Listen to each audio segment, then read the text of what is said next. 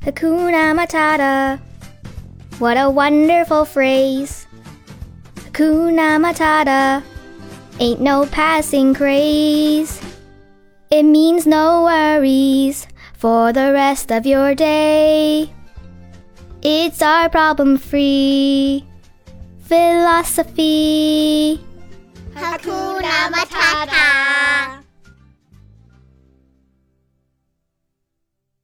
Simba was far from home when he met Timon and Pumbaa.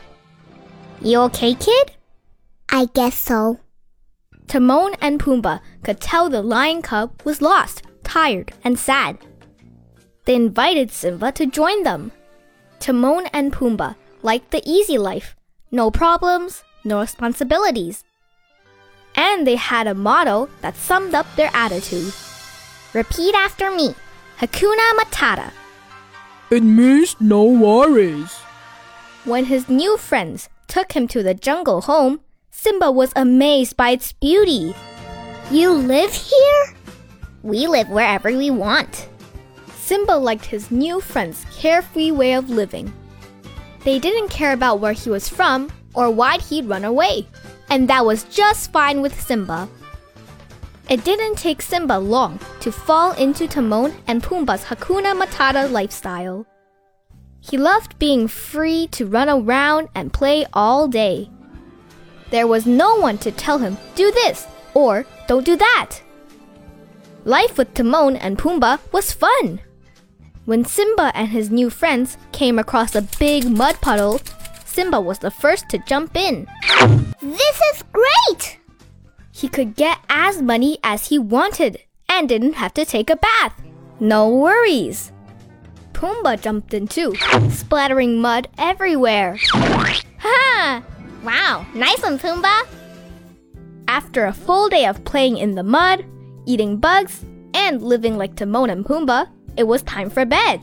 While Pumbaa slept, Simba and Timon stayed up, telling jokes and funny stories. Then Timon stood up and yawned. Well, that's it for me, kid. Timon climbed into his hammock. I'm beat. Good night. Within moments, he was fast asleep. Pumbaa and Timon snored loudly. Simba was having so much fun trying to catch fireflies. He didn't mind that his friends had fallen asleep. Simba was too excited to go to bed. The jungle looked and sounded so different at night.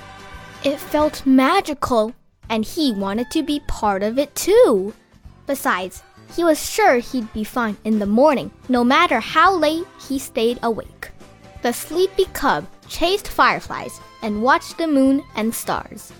He had fun meeting animals who stayed awake at night and slept during the day.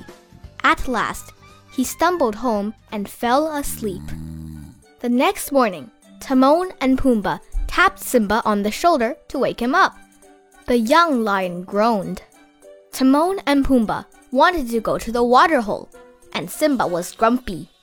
The waterhole was a great place to meet friends, but all the other animals kept their distance from Simba. I hate to say this, kid, but you need a bath. What do you mean? I know a lot about this. And the fact is, Simba, you stink. No way! I don't smell a thing. But we do, kid. Take a look. No one is standing downwind. Simba ran off upset. Hakuna Matata was supposed to mean no worries and no responsibilities. It wasn't supposed to be about when to take a bath or go to bed or eat dinner. When they left the waterhole, Simba seemed very sad. I feel like I don't fit in here. We understand about not fitting. Sorry, kid. That's not what we wanted to happen. No, it's not. Before you came here, somebody probably told you what to do all day long. Now, you gotta do that for yourself. Suddenly, Pumbaa had an idea. Hey, we can help you learn about responsibility by being responsible ourselves. It sounded good to Simba. Can we give it a try? Timon looked at his friends and agreed.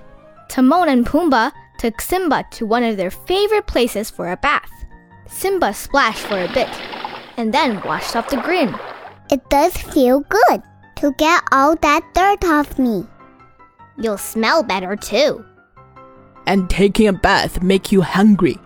Well, come on then. Let's eat. The friends went to a place where several trees had fallen.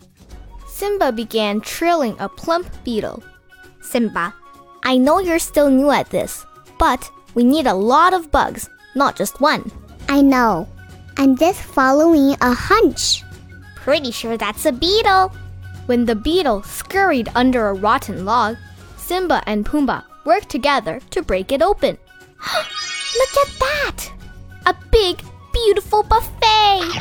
After dinner, Timon made a bag out of leaf. I'm gonna save some bugs so we'll have something to snack on later. Great idea. Working together to make sure there was enough food meant no one would go hungry. Timon, Pumbaa, and Simba found a nice place to lie down and go to sleep for the night. Timon was fidgety and couldn't seem to get comfortable. I need some water. Ah, still thirsty. After a few repeats of that, Pumbaa finally said, Timon, go to bed. Okay, okay. But I'll never fall asleep if I'm still thirsty. Moments after he lay down, however, Timon was snoring. Simba smiled. If Timon can do it, I can do it too, he thought. Then he closed his eyes and drifted off to sleep. He dreamed of the fun day he had with his friends and of all the adventures he would have with them tomorrow. He slept well, knowing he was happy living with his friends. Over the next days, the friends realized something important. Working together, encouraging each other, and setting up routines really did make their lives better. Simba, Timon, and Pumbaa felt great.